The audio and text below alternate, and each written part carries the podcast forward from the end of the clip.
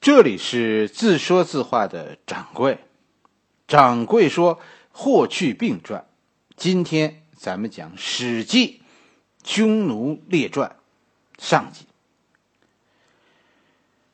史记》当中，《匈奴列传》的第一句就是“匈奴是夏后氏的后人”。夏后氏是什么？夏后氏就是说，匈奴是夏朝正统的王族后代。夏是一个朝代，中国的朝代歌，朝代就是从夏朝开始的。夏朝的国王以后叫大王，叫天子，是吧？后来叫皇帝，但是夏朝的时候不叫皇帝，叫后。啊，夏朝的王都叫后什么什么什么。说匈奴是夏后氏的后代，其实就是说我们的华夏族和匈奴其实是兄弟，我们是一个祖先里分出来的。所不同的就是我们汉族这一支最终是接受了农耕文化，啊，另一个就是匈奴，他坚持走走游牧这个道路，但是。他们和我们的祖先呢，其实有着非常相似的地方，甚至于我们可以认为，匈奴人保持了咱们咱们华夏族祖先的传统，而汉人的祖先逐渐改变了习惯。按照《史记》的说法，匈奴人是不团结的，是比咱们比咱们汉族还不团结。这种不团结是。就使得他们作为一个整体，其实一直在我们身边，但是我们对他们的认知非常散乱。什么意思呢？咱们汉民族的北方、西北，其实长期以来都有草原民族，但是他们都是都是独立的一支，而且兴衰就是几十年。所以我们身边到底谁在我们身边，总在变。但是《史记》这回跟咱们说了。他们都是同一支。随着时间的推移，到了战国的时候，哎，在中国北方啊，一百多个这样独立的小部落，匈奴人那个时候就是一百多个独立的小部落。小部落，这大体上和我们知道夏商时期咱们华夏族这边是几百个方国，哎，这一点是是一样的。就这样到了周。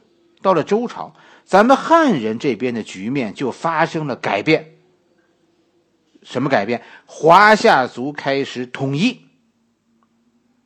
所以分裂的匈奴就逐渐变得无法和强大的中原大国对抗，形势就开始变得对我们有利了。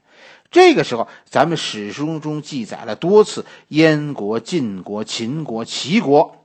是吧？这些国家和草原民族在春秋时期发生的大战，最终的结果都是草原民族战败，走向草原深处。汉民族向北大踏步的开始了春秋时期的扩张。《史记》中说这一段匈奴的这一段写了好几百个字，哎，大家有兴趣的去读一读，不难懂。但其实核心就是一句话：最初。匈奴人是从华夏族分享关中的，甚至于原来周朝的首都镐京啊，那以前都是匈奴人的马场。后来关中被周朝人占占据了，再往后，匈奴人是一步一步被逼迫向西北方向退却，直到战国期间，赵国、燕国开始在在原来属于匈奴人的土地上修筑长城。农耕文化占据了最优越的地理位置、生存空间，逐渐就形成了到汉朝初年，哎，地域上的界限。最东面是长城，燕长城，然后呢，燕长城完了，跟着是赵长城，再往前、再往下、再往西是秦长城，基本上就形成了现在的从北京西部那个时候叫燕，是吧？山西的北部。那时候叫叫代郡、代郡、云中郡，是吧？再到关中，哎，这样一个边界，边界，就说汉民族和匈奴就在这样一个边界上划分。大家应该注意到啊，匈奴人因为自己的不团结，在团结的汉族人面前步步后退，是汉民族不断的开疆扩土，匈奴人其实是一退再退，这是没办法的事情。因为毕竟农耕文化是是一种相对于游牧文化来说是一种先进的文化，但是真的是不是先进的文明就可以占据落后文明的土地？那那就是另一回事。但是客观实际就是，咱们这个世界直到今天。谁也甭说那漂亮话，仍然是适者生存，强者就一定会占有弱者的土地。你不服，嗯，有有不服的结局。我们在春秋战国看到的这些，就草原民族凶残的入侵。啊，你看史书吧，春秋战国写的全是啊，草原民族多不是人啊，他们凶残的入侵我们。但是最终大家注意一个结果呀，汉民族最后因为草原民族的凶残入侵，最后占据了草原民族的土地。史记大家细看就是这么写的，汉民族一步一步壮大自己，反而是凶残的草原民族。退入了草原的深处。前些天，掌柜在北京看了一个阿富汗展览，啊，那中间就说阿富汗在公元以前曾经长期的啊被一个叫大肉支的国家占据，所以阿富汗有很多的希腊雕塑、希腊宗教、希腊式的建筑，是吧？这这就跟《史记》对上了，《史记》中就是说大肉支以前叫肉支。他们是在今天中国宁夏这一带住的，最早是，就他们和和现在的羌人其实就就有哎有这个据说有这个渊源的。后来咱们汉族人这不是把匈奴人往西北方向赶吗？匈奴没地方去，最后匈奴赶跑了肉之人，占据了肉之人的家园，肉之人这些人就被迫继续往西，往更走向更西的地方。从宁夏最后一直走到新疆，然后呢，从新疆走到现在的中亚，从中亚一直走到欧洲。后来建立了一个大帝国，叫大肉质。所以汉人占据的不是无主的荒地，是匈奴人的家园。反正那个时候，中原这些国家，谁要想强大，需要土地，需要马匹，需要人口，怎么办？就向匈奴要。在这段文字中，跟大家说，《史记》的这段文字中非常有趣，就说了一件什么事情呢？这里边提到了好多的人名，这司马迁写的都是有根有据的。这些人在其实，在司马迁别的传记里也都提到过，他们但是在这一段大家读着味道不同。我们从前眼中的英雄，在人家匈奴人眼中，那全是暴徒。司马迁也遇到了视角的问题，是吧？这个故事的好人坏人，现在就靠立场来划分了。咱们汉人眼里的那些大英雄，在匈奴人眼里是暴徒。这种民族汉民族的扩张，一直持续到战国末年。到了战国末年。是吧？这这咱们这段咱们讲过是吧？战国陷入到了混乱，军阀割据，烽烟四起，所以咱们汉民族这边综合国力是急剧下降，这样汉民族向草原的扩张被迫停止了。到了楚汉战争时期，刘邦当皇帝的时候，实际上汉人已经打不过匈奴了。中国从从春秋鼎盛时期的两千万人口，到了汉朝初年。就剩下几百万，从两千万跌到几百万，大概跌到原来的四分之一到五分之一，就这样一个水平。就在这个时期，在咱们汉族衰落的时候，匈奴这个时候出了一个特别厉害的大王，这就是历史上著名的冒顿单于。冒顿单于被很多西方的史学家认为是匈奴的祖先，但是司马迁说他不过是当时几百个匈奴王中的一个。冒顿单于凭借武力统一了很多匈奴的部落，又打败了很多邻国，于是匈奴在十几年的时间里突然成为一个强大的北方部落。这一点其实因为史料的记载不多。是吧？我们嗯淡忘了。其实有时候细看啊，这默读单于的崛起，其实就和后来成吉思汗是是非常相像。突然一下子就就利用周边的这个这个环境，就他就崛起了。对于默读单于算不算是一个国家，到现在仍然有很大的争议。但是他们是一个部落的集合体，一个部落联盟，这样讲肯定是是是没有问题的，应该肯定算的。匈奴就一下子在这个时候就改变了以前被欺负的那种状态，匈奴现在变成了这个地区最强大的势力，所以出现了在汉朝初年，汉高祖刘邦、吕后。呃文帝、景帝年，汉民族不得不靠对匈奴妥协，啊，来换取和平。没办法，这个时候咱们汉民族打不过匈奴。《史记》中呢，很详细的给我们讲了所谓和亲政策的由来。咱们以前，咱们以前讲过，是吧？刘邦一开始是是打败项羽以后，刘邦是封异姓王，啊，韩王信和陈豨先后发动叛乱。这个韩王信后来就是做了汉奸，引匈奴兵进攻刘邦，最后这个这个这个背后啊，就是说他这个韩王信这个背后就是这个默读单于，这是这个最著名的一个例子，就是就是历史上著名的那个白登之围，刘邦这不是韩王信叛乱了吗？刘邦在进攻这个韩王信的时候啊。带领着少数骑兵就追击这个韩王信，结果在白登这个地方，刘邦突然被匈奴包围。《史记》中说，四十万匈奴兵把刘邦围在白登，而且一围就是七天七夜。据说呢，刘邦后来不会不得不去啊，怎么办呢？贿赂默读单于的胭脂，胭脂是一句匈奴话，翻译成咱们汉语就是。就是爱妃，爱妃的意思。匈奴人把老婆叫叫胭脂，胭脂在得到了这个贿赂以后，哎，就开始替刘邦说好话，意思就是说，只要汉人服软，咱们就可以放他走，是吧？你你要他们有什么用，是吧？他们给咱们东西就好，你占领他的土地，你又不会种，没有用。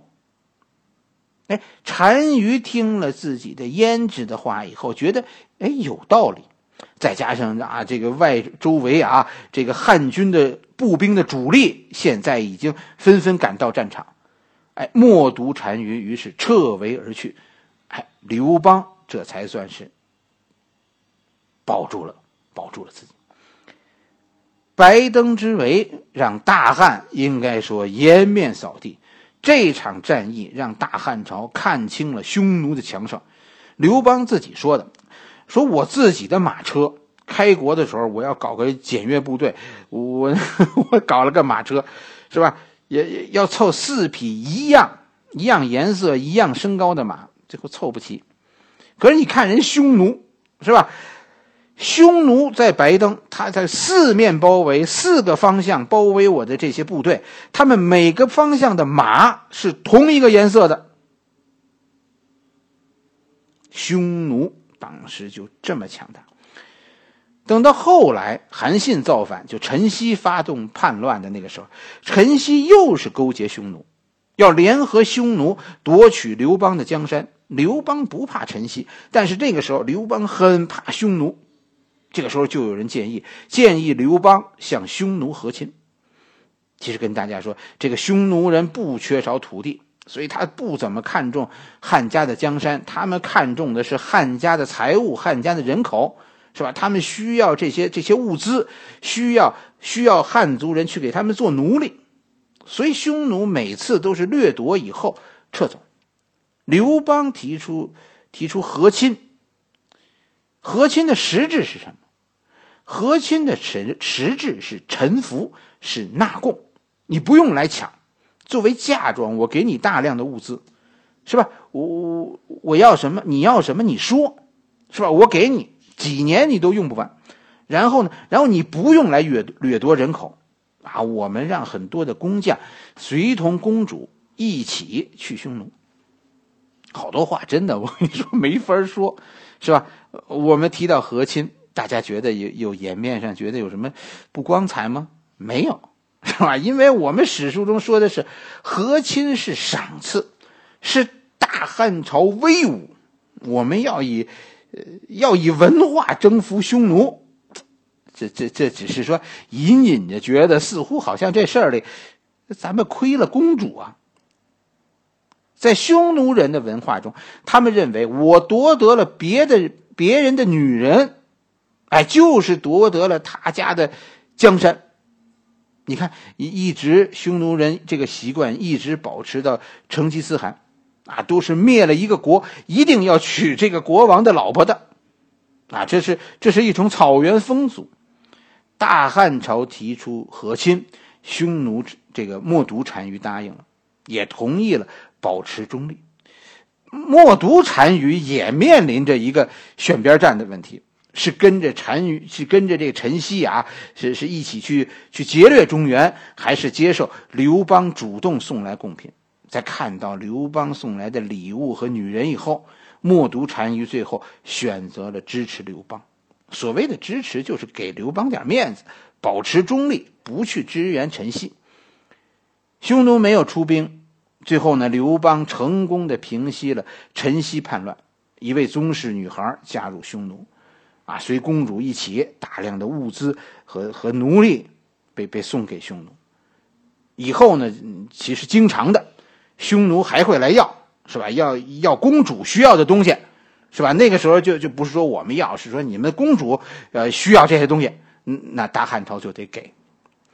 这样最后就形成了一个大家面子上都过得去的默契，是吧？匈奴得到了实惠，而大汉朝呢？大汉朝打不过匈奴，与其任其劫掠啊，派大量的士兵去防守防卫匈奴，还不如这样送，损失小点是吧？账上算起来，大汉朝觉得自己赚了，很合算。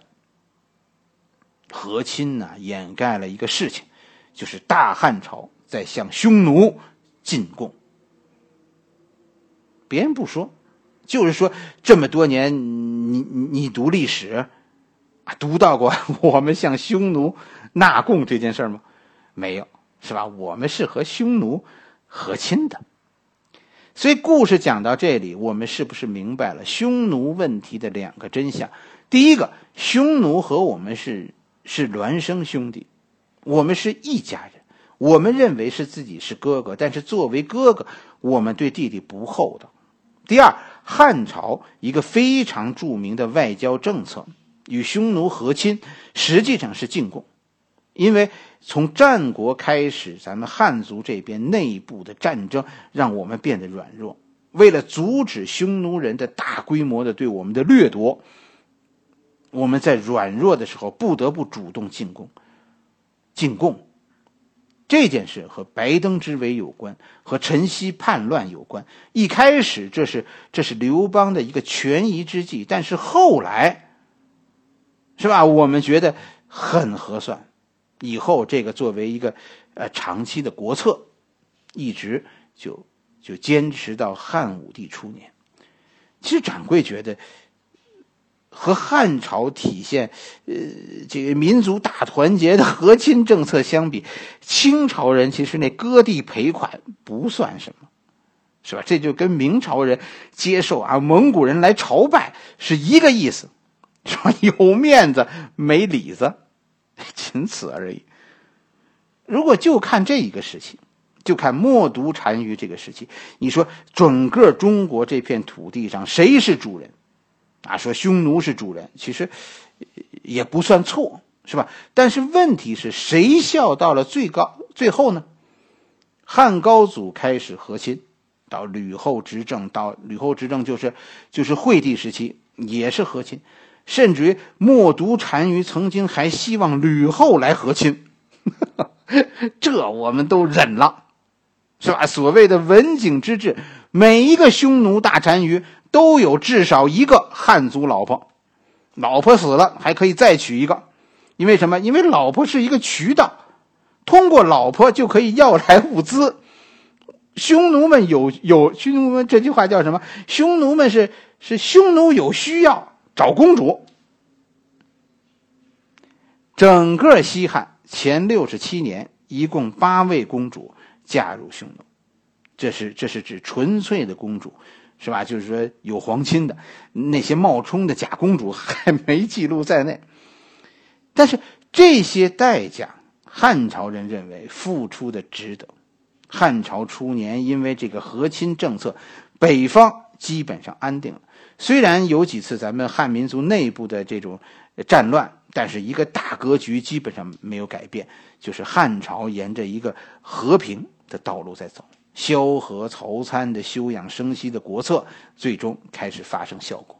汉文帝、汉景帝都是好皇帝，是吧？到了文景之治，啊，更是给中国带来了长时间的一个稳定的环境。哎，只要不打仗，我跟你说，天灾其实对中国人来说不算什么。我们中国人生孩子，这是全世界上谁也比不过的。几十年时间，从汉朝初年（公元前二百一二百一十几年），公元前二百一十一十几年，那个时候是汉朝初年，到汉武帝登基是六十年。这六十年，中国的人口从五百万不到，一下子就到了汉武帝初年的三千万人口，三千万增长了六到七倍。汉族人口的这种爆炸式的增长，就带来了我们和匈奴实力对比的改变。这种这种改变，这种变化，最终就导致了汉匈战争不可避免。哎，这就是汉武帝初年即将爆发的汉匈战争。好了，这一回咱们给大家讲匈奴。就先讲到这里，下一回继续给大家讲。